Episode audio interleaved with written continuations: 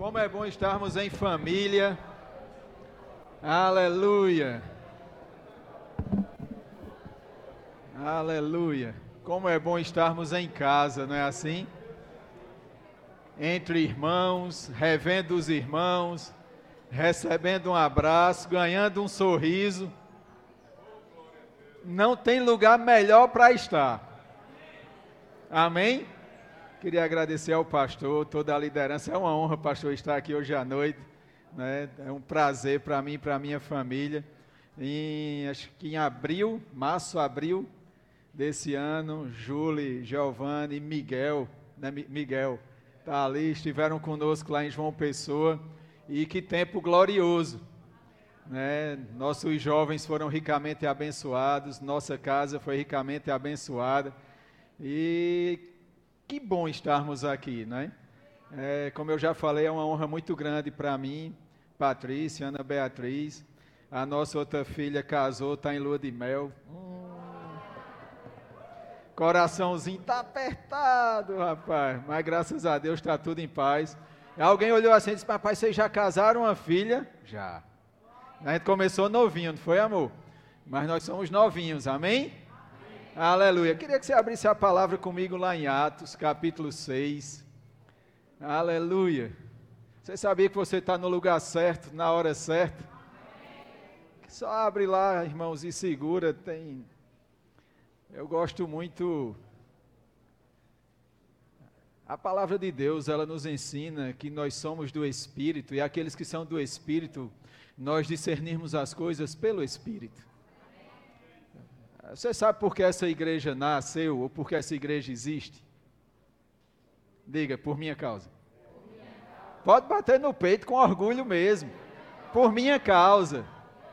Essa igreja nasceu no coração de Deus anos atrás por sua causa.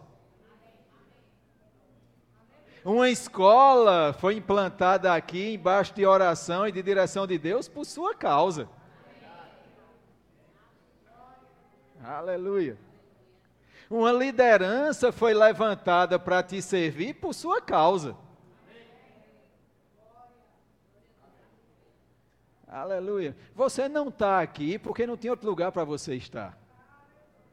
Você não vem para essa igreja porque não tinha outra opção. Você já pensou sobre isso? Por que no meu coração arde fazer parte, congregar e servir na Igreja Verbo da Vida de Paulista?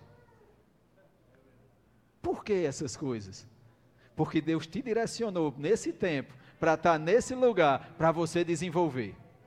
Por quê? Porque existem ferramentas dadas por Deus para a sua liderança. Para quê? Para te aperfeiçoar. E eu quero, já, já comecei, né? Mas eu me lembro há, acho que uns 60 dias atrás, eu sou muito bom de data, eu não vou perguntar meu HD externo. Patrícia é meu HD externo, porque ela não estava comigo. Mas eu estava na casa do meu irmão, nós somos netos e filhos de, de padeiros, e a gente inventou de fazer uns pães, e eu fui para a casa dele, e passamos a manhã juntos. E teve um momento que nós deixamos o pão, a primeira fornada, e fomos para a televisão, estava eu, ele, nosso cunhado, e estava passando uma final de tênis. Estava Federer e Djokovic. É mais ou menos isso aí. E meu cunhado, ele é fissurado em tênis, ele entende tudo de tênis. E eu e meu irmão, nada. E nós começamos a fazer algumas perguntas para ele. Quem é essa turma que está? Eu já tinha ouvido falar, são grandes tenistas, os melhores do mundo. E nós começamos a fazer algumas perguntas. Tem também Rafael Nadal, que esses três, e ele foi nos explicando que há 13 anos, apenas esses três ganham os maiores campeonatos. Eles criaram um nível que ninguém entra. É claro que à medida que o tempo passa, eles vão envelhecendo e eles não vão ter mais a mesma performance de antes. Mas o fato é, eles são o top, o topo. Um ganhou 115 torneios, outro 95, outro 80, só os três. E aí aparece um homem na arquibancada, e eu perguntei, quem é esse? Aí ele disse, esse é o treinador de Federer. E na hora saltou algo no meu coração. Como um cara desse, que está no nível desse, precisa de um treinador? E o Espírito continuou ministrando ao meu coração e disse: Mas quando um atleta, independente da performance, independente do nível que ele está, ele tem um treinador, não é ele que diz onde quer ser treinado. É o treinador quem determina. O treinador vai chegar lá na segunda-feira e vai dizer: treine esse lance. E ele vai dizer: não, eu já ganhei 115 torneios, eu não quero treinar mais esse lance. Aí o treinador vai dizer: sabe o quê? Então não ganha mais torneio. Quer ganhar torneio? Você vai seguir o treinamento que eu determinar. E o Senhor tratou isso comigo, irmãos. Não é o atleta que determina o treino, é o treinador. A palavra nos compara a atletas. Nós estamos aqui na Igreja Verbo da Vida Paulista, guiados e direcionados por Deus, para sermos aperfeiçoados no plano e no propósito que Deus tem para a nossa própria vida. Agora, Deus levantou treinadores. E quem determina o treinamento é o treinador, não é o atleta, não. Acho que eu vou dizer de novo. Quem determina o treinamento é o treinador, não é o atleta. Por quê? Porque enquanto o atleta está jogando, o treinador está observando falhas, pontos que precisam ser melhorados, aperfeiçoados. Da mesma forma, irmãos, é nossa vida. Você acha que quando estamos na igreja servindo, ou se ainda se você porventura ainda não está envolvido em algum detalhe, eita Jesus, em um departamento e não está servindo, mas sabia que todos estão sendo observados? Aí você pode dizer, mas quem é que está nos observando? Primeiro Deus. Aleluia. O Pai está nos observando. E só abrindo parênteses, às vezes nós achamos que não tem ninguém nos vendo. E eu não digo só na igreja, eu digo até e principalmente fora da igreja. Não, eita, eu estou escondido. Não, Ele está em todos os lugares. Ele sonda os corações. Aleluia. E Deus, quando Ele levanta homens, Ele capacita homens para nos treinar. Só estamos aqui porque alguém algum dia viu algo em nós que nem nós mesmos víamos. Foi assim, pastor?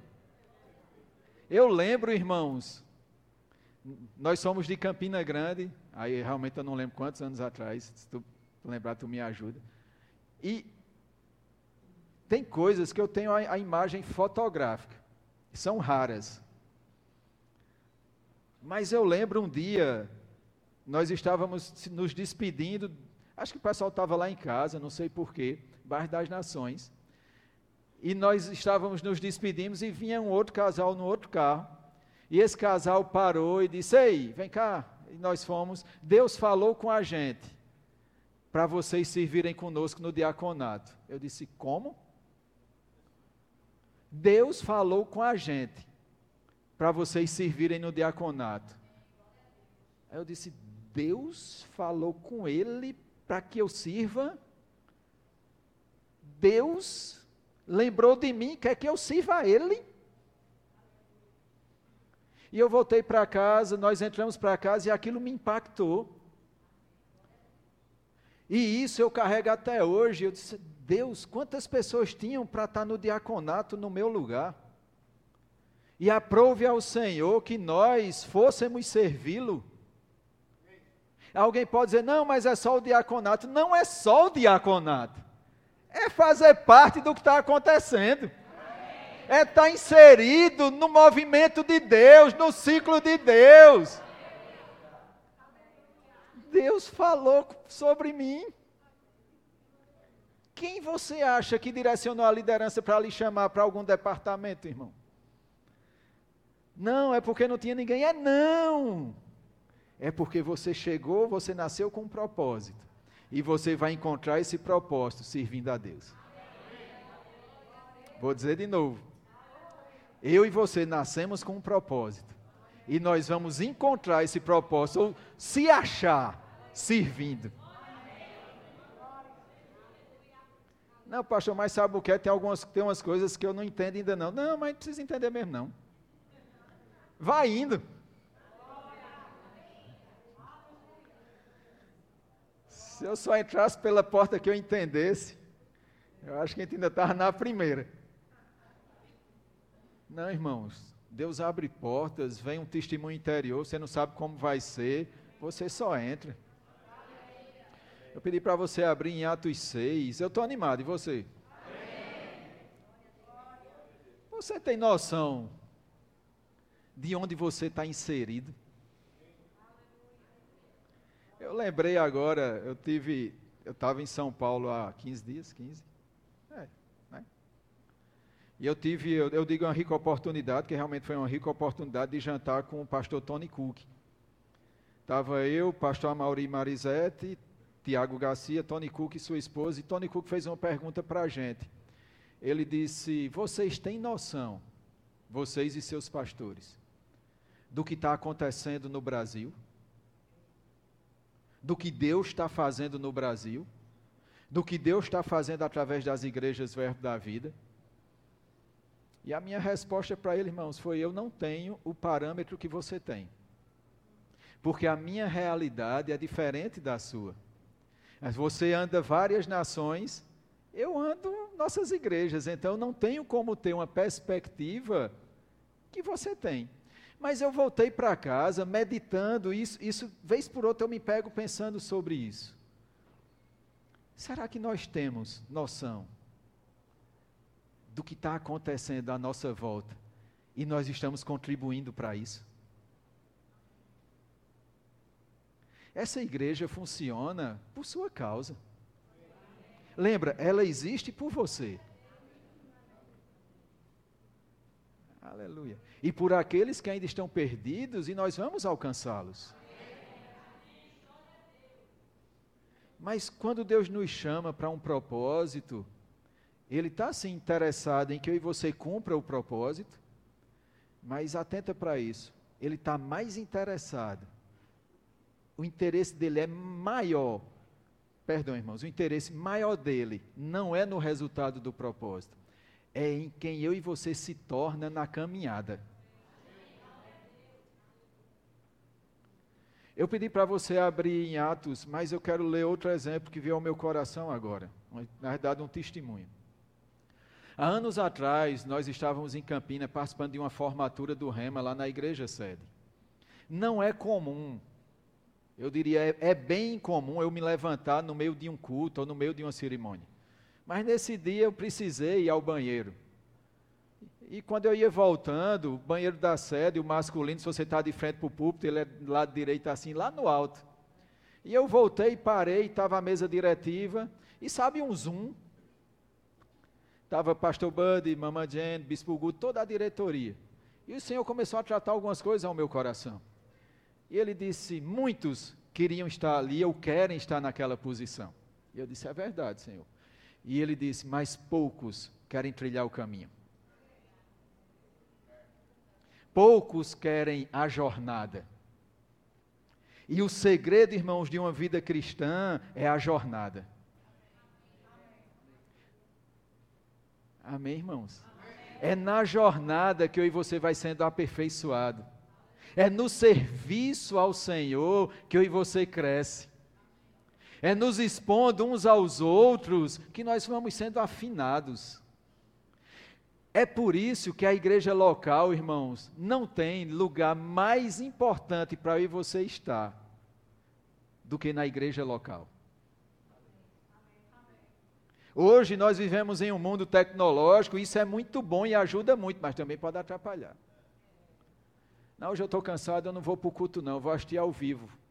Tem muitas igrejas do verbo mesmo, cultos ao vivo, eu vou sentar e vou assistir. Deixa eu te falar, irmãos, é uma bênção. Mas não se compara a estar aqui. Não se compara a unção coletiva. Você pode vir para cá e quando chegar assistir mais quantos cultos você quiser. Mas o que acontece aqui não acontece em lugar mais nenhum. É aqui onde eu e você, ó, ajustado pastoreado, apacentado, animado, exortado. Aleluia. Atos 6.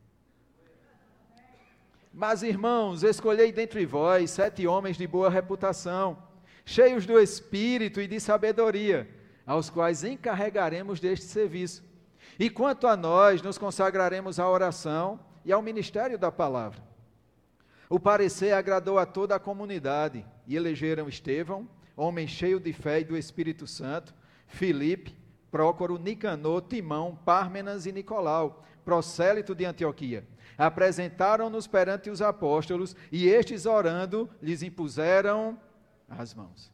Quem escolhe é o Senhor. Homens são usados para levantar pessoas escolhidas pelo próprio Deus. Lembra, para um propósito.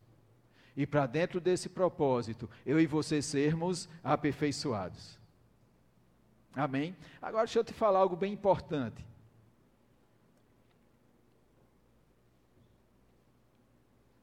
Tem muita gente parando no meio do caminho, porque considera o que está fazendo algo pequeno. Mas eu não consigo entender algo que Deus nos confia sendo algo pequeno.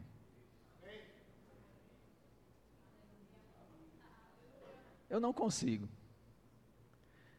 Eu vou falar um pouco de diácono, amém, diáconos, porque nós fomos diáconos e somos diáconos, né? Porque uma vez diácono, para sempre. É ou não? É, irmão. Às vezes a gente está na conferência de ministros, precisa, Patrícia já diz, vai. Eu digo, tem calma, deixa eu ver se o pessoal vai. Porque é, é costume, está no sangue, irmãos. Mas sabe, eu sempre orava comigo. Nós estamos escalados na recepção. Pai, obrigado, porque meu aperto de mão e o meu abraço vai ser diferente. Quando uma pessoa apertar a minha mão e olhar no olho dela, teu amor vai ser transmitido me dá sabedoria. Obrigado porque existe uma unção para isso. Ah, vou levar um copo com água. Meu irmão, vai ser a melhor água que eu vou botar.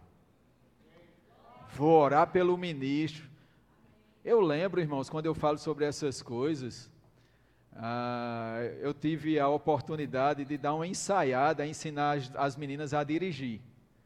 Né? E eu lembro as duas, uma um pouquinho mais desesperada do que a outra. Mas quando foi das primeiras voltas, peraí, pai, é coisa demais, tem que olhar no espelho, no espelho daqui, espelho do lado, passar marcha, olhar para frente.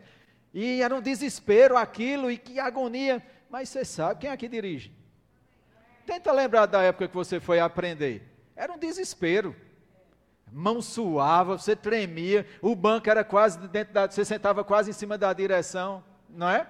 Aí com o tempo, hoje, se você não tiver cuidado, você bate de distração ouvindo música, olhando os prédios, eita, que a lua está bonita. O que eu quero dizer com isso? Que eu e você não podemos entrar no automático com as coisas de Deus. Tem dez anos que eu sou diácono. E, eita, meu Jesus, dez anos eu só nisso. Meu irmão, se for para ir para 20, vá para 20 sendo excelente naquilo que Deus lhe chamou faça com vigor. Eu vou te dar um testemunho. Nós estávamos em Campina ainda, diáconos. A igreja do, do, da Zona Leste abrindo. Toda escala. Só tinha. Quantos? Tu lembra quantos casais? Quatro. Toda escala. Os quatro. E foi passando, e foi passando, foram chegando mais pessoas. Mas eu lembro isso muito claro. Escola dominical. Terminou. Todo diácono tem um, um pantinho com cadeira. Você sabe o que é pantinho, né? Se não tiver no prumo, ele rearruma tudo. E quando para, ele ainda dá uma. Quer ver um diácono agoniado é se ele entrar na igreja e as cadeiras estiverem bagunçadas. É ou não, irmão? Se deixar, você vai arrumar. Mas eu lembro, acabou o culto, eu já preparando as cadeiras para o, o culto da noite preparando lá, arrumando as cadeiras, botando tudo no prumo. Aí veio aquela setinha do inferno. Era do inferno mesmo, irmão. Tu fica sozinho. Aí eu levantei a cabeça, olhei e disse, eu estou sozinho. Aí completa, né? Tu é um besta. Aí eu disse, não, mas. Beleza. Segundo domingo, estou lá, ó. Setinha de novo, só que ela já vem com uma inflamaçãozinha a mais, né? Mas rapaz, tu aí sozinho de novo. Aí eu, mas rapaz, de novo. Tu é um besta. Aí eu disse, mas rapaz, eu estava quase acreditando que eu era um besta mesmo. Terceiro domingo. Estou lá. Disse, mas rapaz, terceiro domingo tu está aí como besta. Aí eu olhei. Quando eu pensei, o Espírito Santo disse, rapaz, Deus é fiel, irmão. Ele disse: Ei, cada cadeirinha dessa que tu arruma tem uma coisa sendo arrumada na tua vida. Eu disse: Agora é que vai ficar no prumo.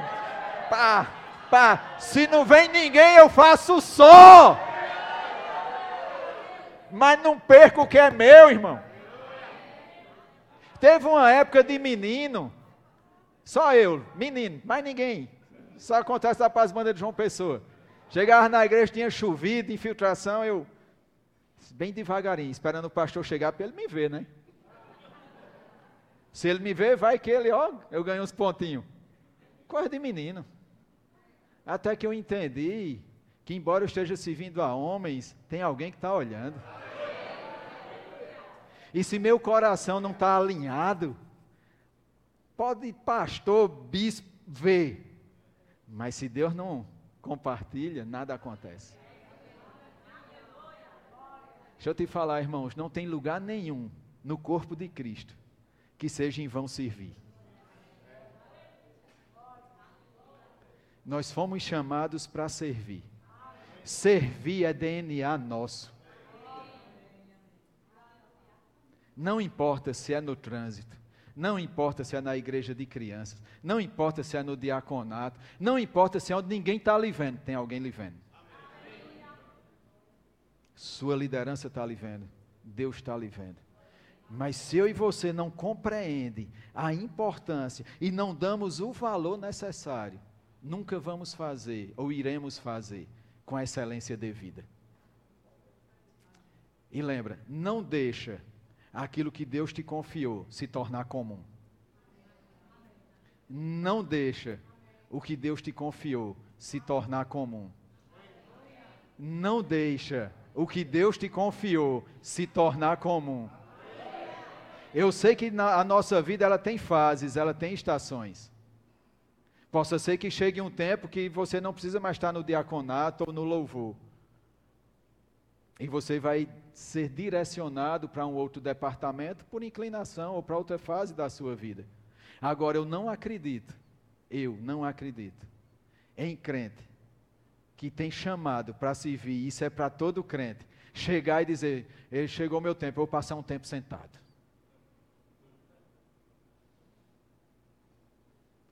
Passar um tempo sentado.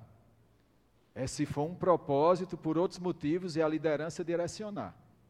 Mas, não, sabe o que é, pastor? É porque é, é, chegou o tempo de eu dar um tempo só. Não tem nada não, sabe? Eu quero estar só descansando. Quero só. Meu irmão, não tem descanso no reino, não. Eu não estou dizendo que você não possa tirar férias, você deve tirar férias, mas servir a Deus? Não, irmãos. Nós temos que estar inserido com tudo o que temos e somos. Amém? Amém? Aleluia. Abre comigo, por favor, 1 Coríntios 15, verso 58. Esse relógio é inimigo, né, irmão? É sério. Aleluia. Aleluia. Quando você entende. Você, olha que revelação. Você sabia, irmãos, que sou eu e você que precisa servir?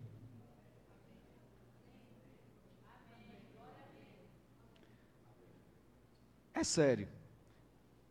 Tem algumas pessoas que servem e parecem que estão fazendo um favor a Deus. Não. Deus fez um favor em te deixar servir a Ele.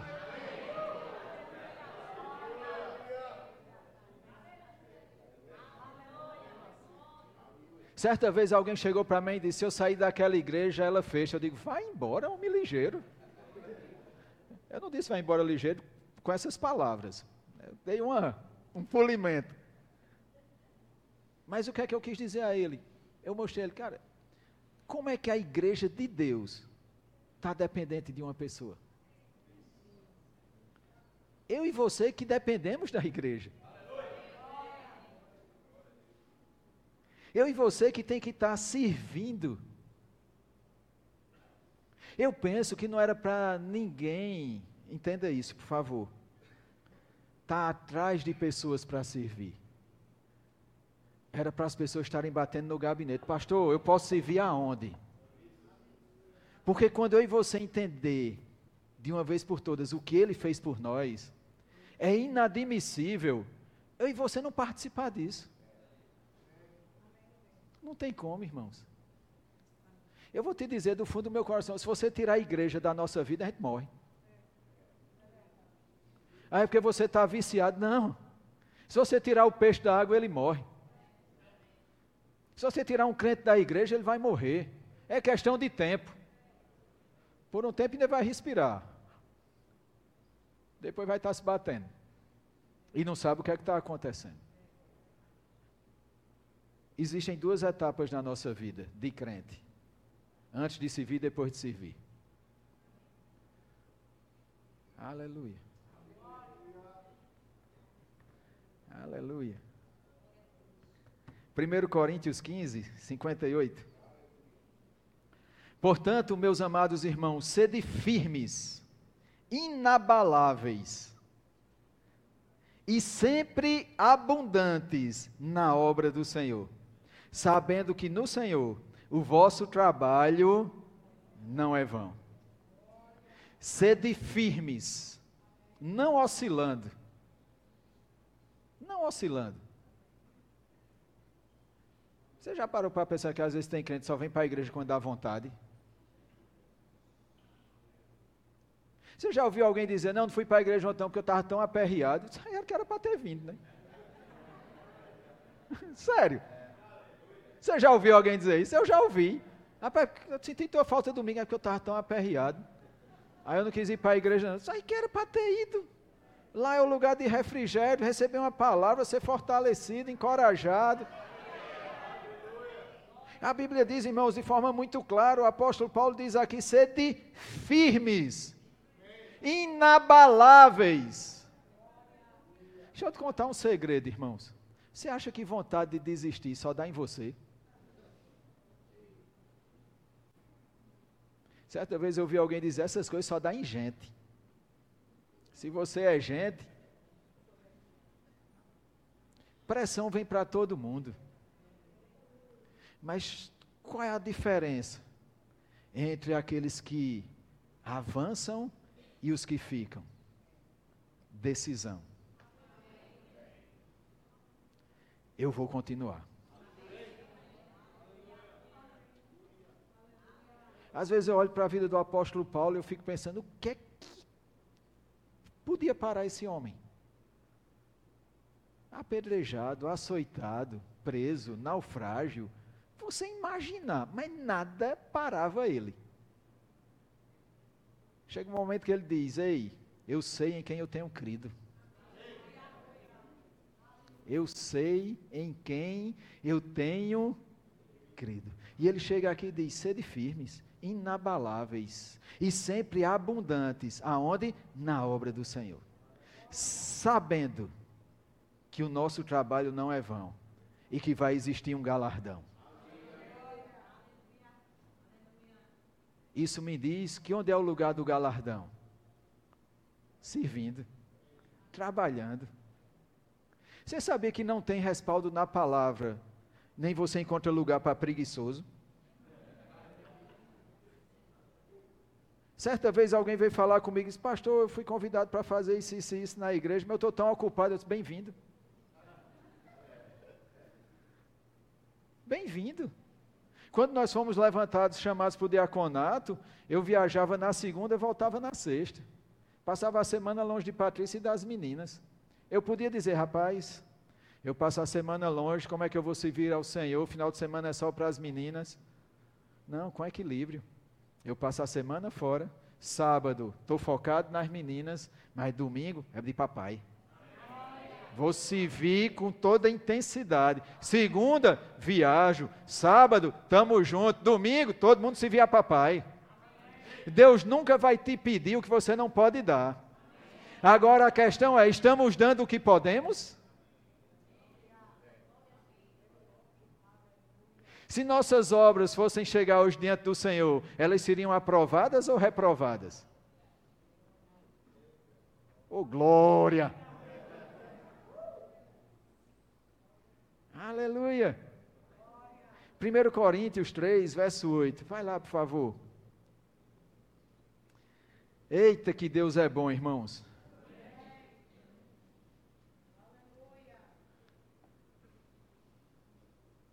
Você está no melhor lugar, irmão. Esse é o teu lugar de crescimento. Seja intenso. Dê o seu melhor. Não venha servir a Deus de qualquer forma. E se porventura você não está servindo, procura a tua liderança, se expõe. Agora lembra, quem determina é o treinador. Se eu fosse pedir para entrar no louvor, eu daria glória a Deus se meu pastor barrasse. Não, eu tenho um sonho, esse é só um exemplo, de cantar, mas não tem habilidade nenhuma. Ficou quieto, não foi?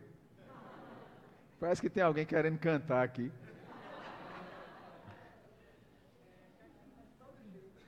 De todo jeito, né? Não, irmãos.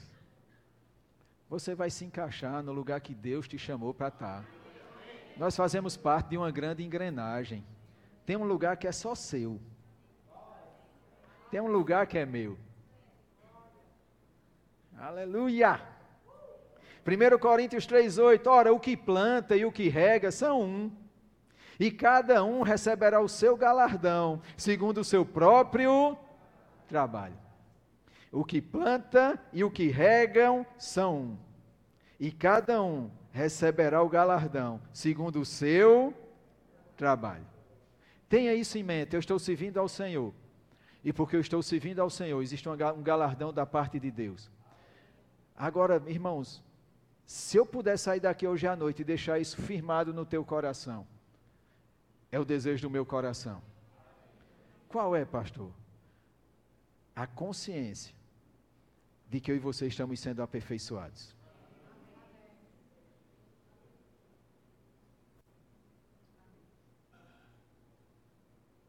Independente de função eu e você estamos sendo aperfeiçoados. Davi foi achado fiel, José foi achado fiel, Abraão foi achado fiel, Jesus Cristo foi achado fiel. No lugar da fidelidade é onde as coisas acontecem.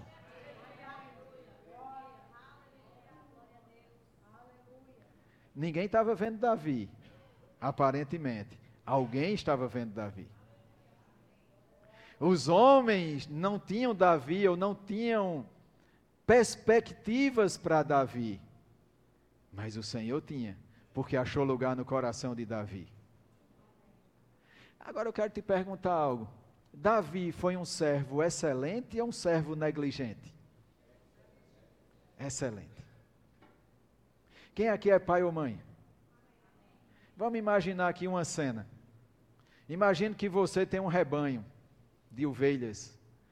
E você pede para seu filho ou sua filha ir pastorear suas ovelhas. E chega um determinado dia, seu filho ou sua filha volta, chega em casa e diz: Pai ou mãe, perdemos uma ovelha. Como perdemos uma ovelha? O leão atacou. Quem aqui ia dizer? Era para você ter enfrentado o leão. Não, meu filho. O leão, deixa esse leão para lá. A ovelha não tem problema. Que coisa boa que você está aqui. Sim ou não?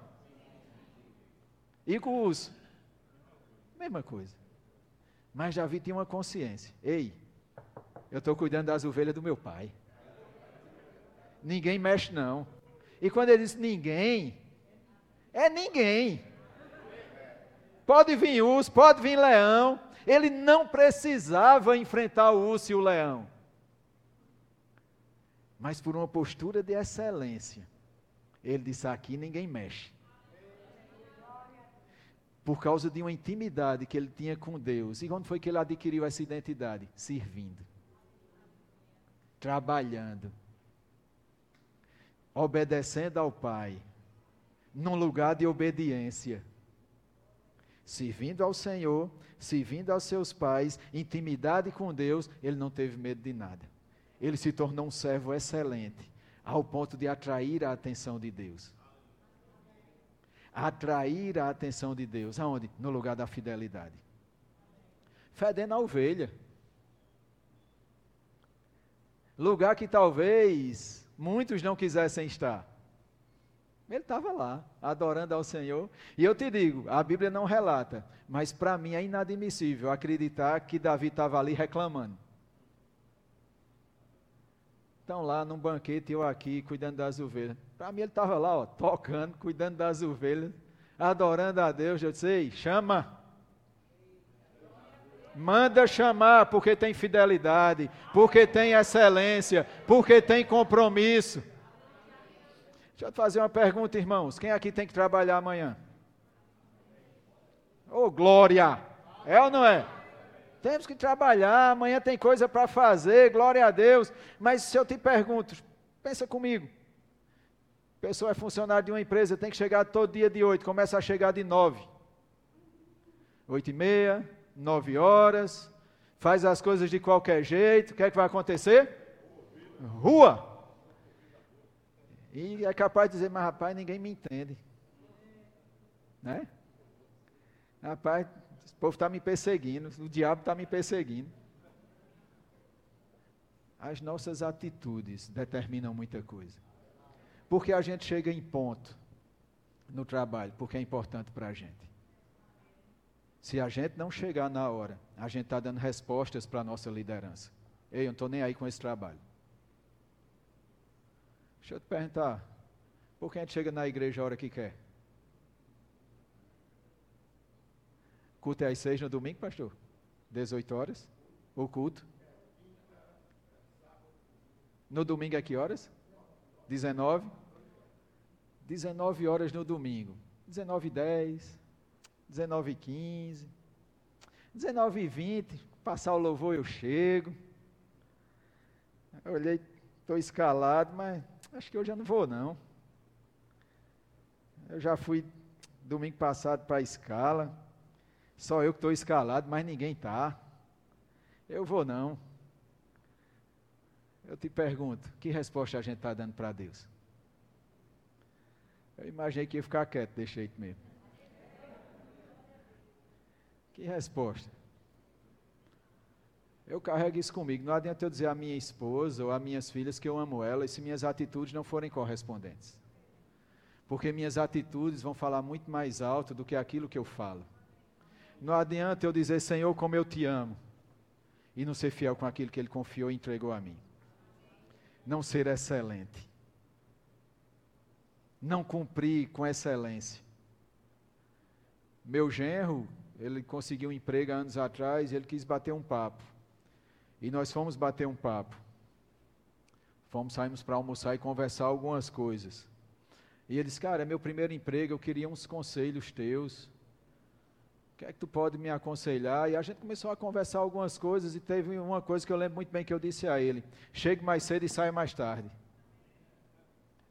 Aí ele disse: por quê? Alguém vai precisar de você. Você está dando respostas. Você está plantando. E quem planta, colhe. Não vão ser dez minutos a mais ou a menos que vai prejudicar a nossa vida. Pelo contrário. Ontem eu estava conversando com um empresário, lá de uma de nossas igrejas em João Pessoa, e ele disse, rapaz, não sei o que é que acontece lá na empresa. Termina de cinco horas. Eu já procurei pessoas de cinco e dois. E não encontro ninguém. E eu pensei, se alguém ficasse cinco minutos e ele precisasse uma, duas, três, e essa pessoa estivesse lá, tinha sido promovido. Agora, trazendo para o contexto da igreja, irmãos, que respostas estamos dando para o céu? Que respostas estamos dando para a terra e para o inferno?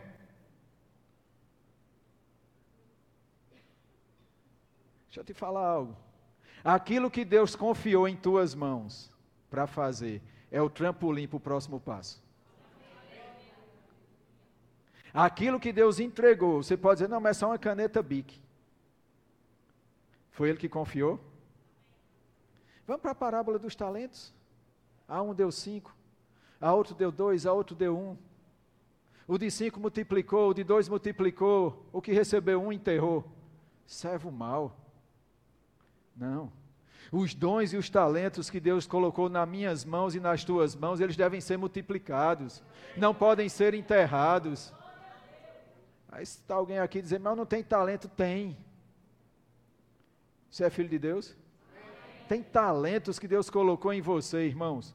Tem coisas que só você vai fazer. Não enterra o talento.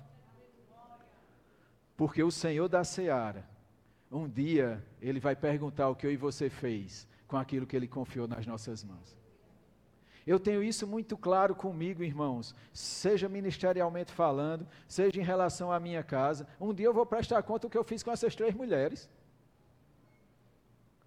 É, três mulheres. Ore por mim, irmão.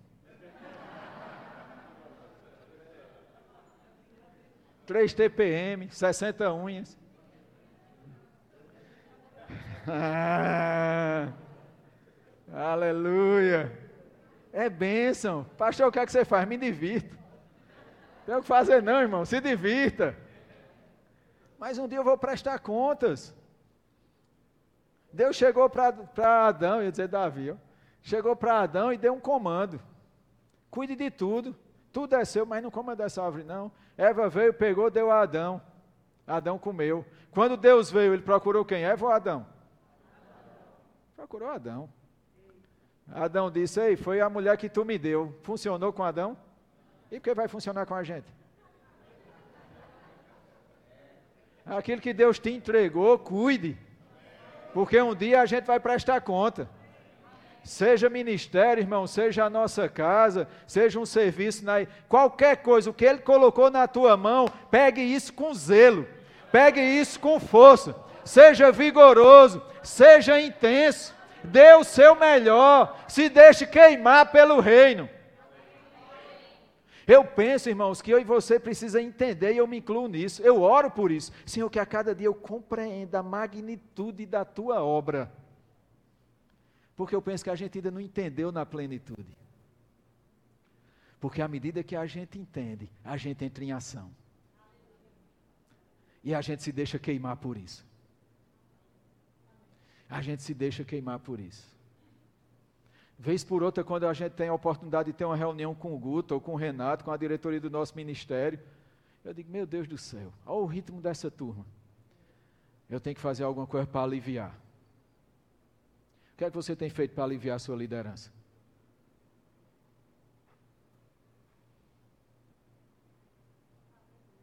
Eu estou dando um tempinho para você pensar mesmo. Você tem sido uma peça de refrigério Pensa comigo, quando alguém, um líder, chama pessoas para dividir tarefas, e é bíblico esse modelo, o que é que ele tem em mente? Dividir tarefas para que ele possa fazer aquilo que lhe cabe com mais eficiência. Sim ou não? Agora, se a pessoa que eu levanto para me ajudar me dá mais trabalho, Eu vou olhar para cá, tá certo? Irmãos, nós somos chamados, principalmente eu falo agora o Ministério de Socorros, para dar apoio aos cinco dons. O seu trabalho é essencial para o reino. A sua intensidade determina a velocidade do seu crescimento. Eu gostei disso, vou dizer de novo. A sua intensidade em servir determina a velocidade do seu crescimento. E deixa eu te falar, não é o o fato não é o muito fazer. É como eu faço. Isso não quer dizer que eu vou pegar suave, isso não quer dizer que eu vou pegar leve. Não, eu vou dar o meu melhor com aquilo que eu tenho para esse tempo. Eu posso estar em um ritmo e você em outro, mas não vai ser esse ritmo que vai ser julgado.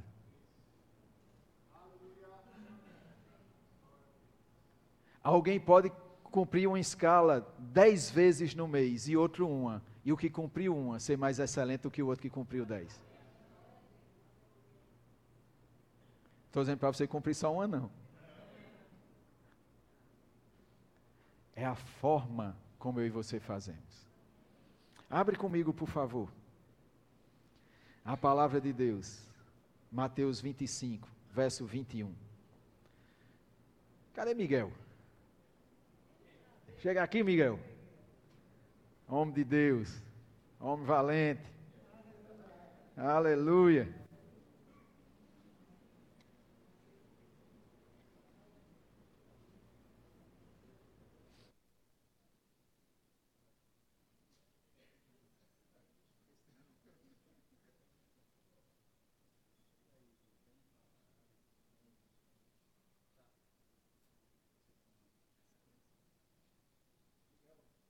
Miguel vai me ajudar aqui com o teclado. Deixa eu te falar algo. Quando aí você entra por aquela porta para cultuar, o que é que você espera nesse ambiente? Se você chegasse aqui, próximo domingo, cadeira bagunçada, igreja suja, louvor todo assanhado, conversando, nem aí. E aí, irmão? Tocando de qualquer jeito. Tá, tá, todo mundo está me ouvindo? Como é que você ia se sentir?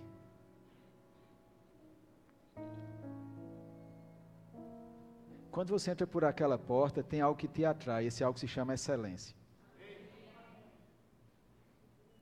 Um louvor que ensaia e dedica tempo para isso. Um diaconato, ó, turma excelente, com um sorriso no rosto. Uma liderança que orou, se dedicou para trazer o melhor alimento. Porque se não fosse assim, não estaríamos aqui. Mas a forma como eu e você entra por aquela porta determina o que a gente vai receber e como a gente vai sair. Não venha para a igreja só se tiver escalado. Não venha para a igreja só porque é domingo. E agora eu estou falando para a igreja, não só para quem serve. Não venha para a igreja só porque é domingo. Ah, hoje é domingo, tem que ir para a igreja. Não. Você vai sair de casa. Porque você entende que você é filho e você vai adorar o seu pai. E você vai entrar por essa porta com uma gratidão no coração, com um sentimento de excelência, pronto para dar a Deus o que Ele quiser que você dê. Seja uma palavra para um irmão, um abraço, uma atitude diferente no coração. Um crente excelente, ele é grato. Ele começa a agradecer ao irmão que está no trânsito lá fora, para você estar tá aqui dentro sossegado.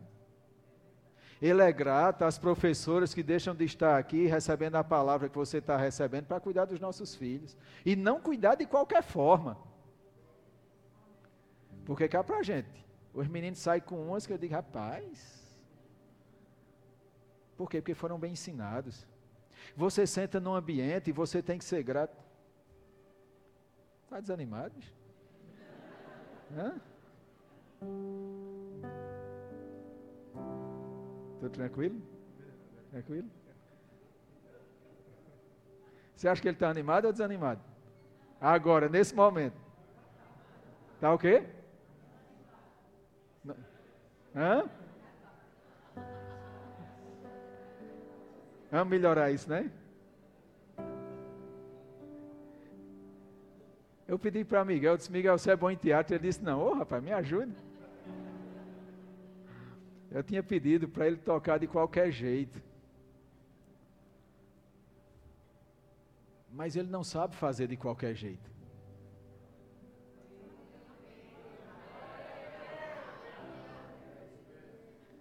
Porque a excelência está dentro. E quando a excelência está dentro, você não vai fazer de qualquer jeito nunca. Porque você sabe a quem você está servindo.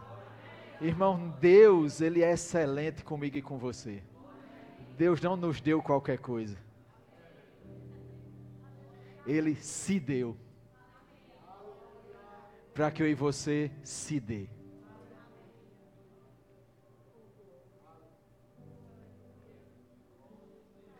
Tudo que há em mim tem que servir a Ele. Meu dinheiro, que não é meu. Você sabia que seu dinheiro não é seu, né?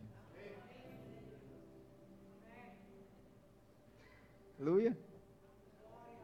O nosso fôlego, o nosso vigor. Abre comigo, pedi para você abrir aonde? Mateus 25, 21, diz assim: Disse-lhe o Senhor: Muito bem, servo bom e fiel. Foste fiel no pouco, sobre o muito te colocarei.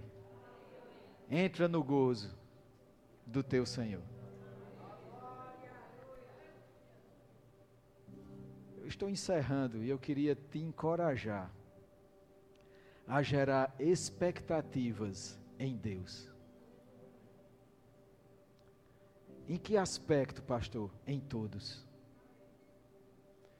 Eu quero encerrar te encorajando ou te incentivando a aumentar o teu nível de expectativa no serviço, na obediência, na fidelidade, na intensidade com Deus. Eu quero te estimular a aumentar teu nível de expectativa no Pai para esses próximos meses.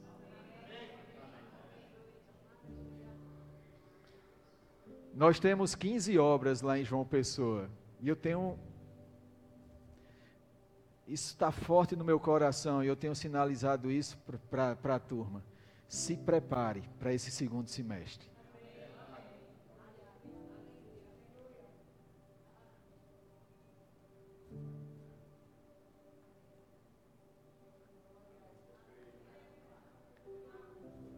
Oh, glória. Você só precisa ter uma convicção. Eu estou no lugar da obediência. Fazendo o melhor com o que Deus me entregou.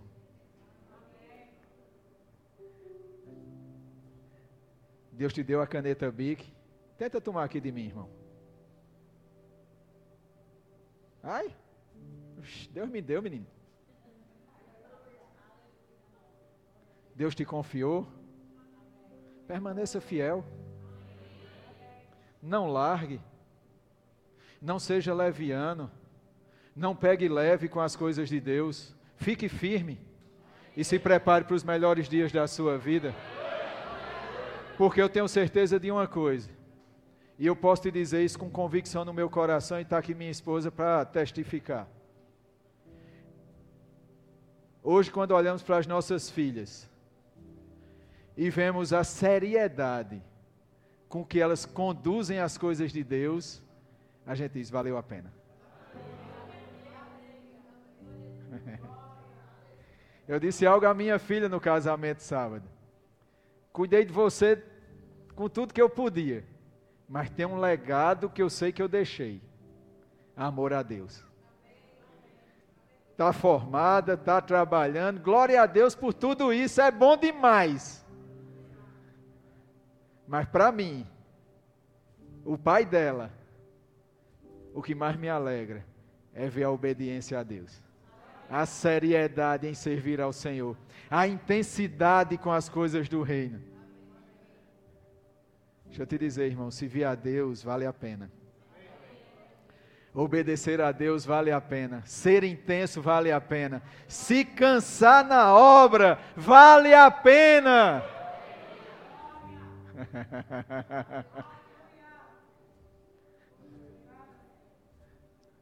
Vou encerrar com isso. Certa vez a gente estava trabalhando em um evento. O diabo é sujo, você sabe, né? E você sabe que diabo é diabo para todo mundo. E eu estava lá lavando uns carros. Aí aquela vozinha lá da cadeira disse: Tu não precisa disso. Aí eu disse: Tu tá doido, quem mais precisa sou eu. Aí você diz: lavar carro. Não era o simples fato de lavar o carro. É o fato de estar dentro desse liquidificador, dentro dessa máquina, dentro desse reino. Seja para lavar carro, para limpar banheiro, para cortar cebola. Eu quero é estar dentro. Eu quero é estar servindo. Eu disse que eu ia parar com os meus, dar só um testemunho agora. Eu e Patrícia. Vou até fechar para você acreditar mesmo. A gente se vindo numa conferência de ministros em Campina. Terminou a parte da manhã, íamos preparar um cenário para ter um momento de missões à noite. Lá vem Suelen, esposa do nosso presidente, carregando um tapete. Eu corri e disse: Não faça isso não. Isso é um pecado eu deixar a senhora carregar um tapete desse. Mas aquilo ministrou ao meu coração. Ela precisava? Não. Mas para ela pegar e levar, ela quer servir. Eu não estou dizendo que ela faz isso sempre, eu não estou dizendo que a gente tem que fazer, não, ela está no outro nível agora, tem outras coisas para cuidar e se preocupar, entenda o que eu estou dizendo. É a disponibilidade. É a disponibilidade de coração. Você pode ficar de pé, por favor.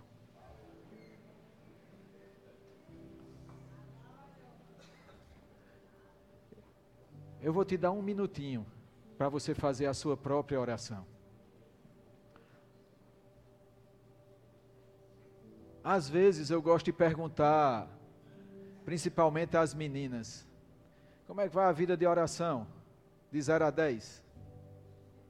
Tanto. E pela nota, a gente instrui, orienta, não, não em forma de pressão, mas em forma de estar perto, amando, ajudando. E eu quero te perguntar, em cima dessa nota, você vai fazer a sua oração.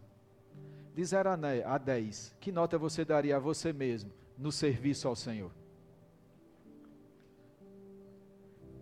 Com aquilo que Deus confiou em tuas mãos. Em cima dessa nota, ora, você tem um minutinho para orar.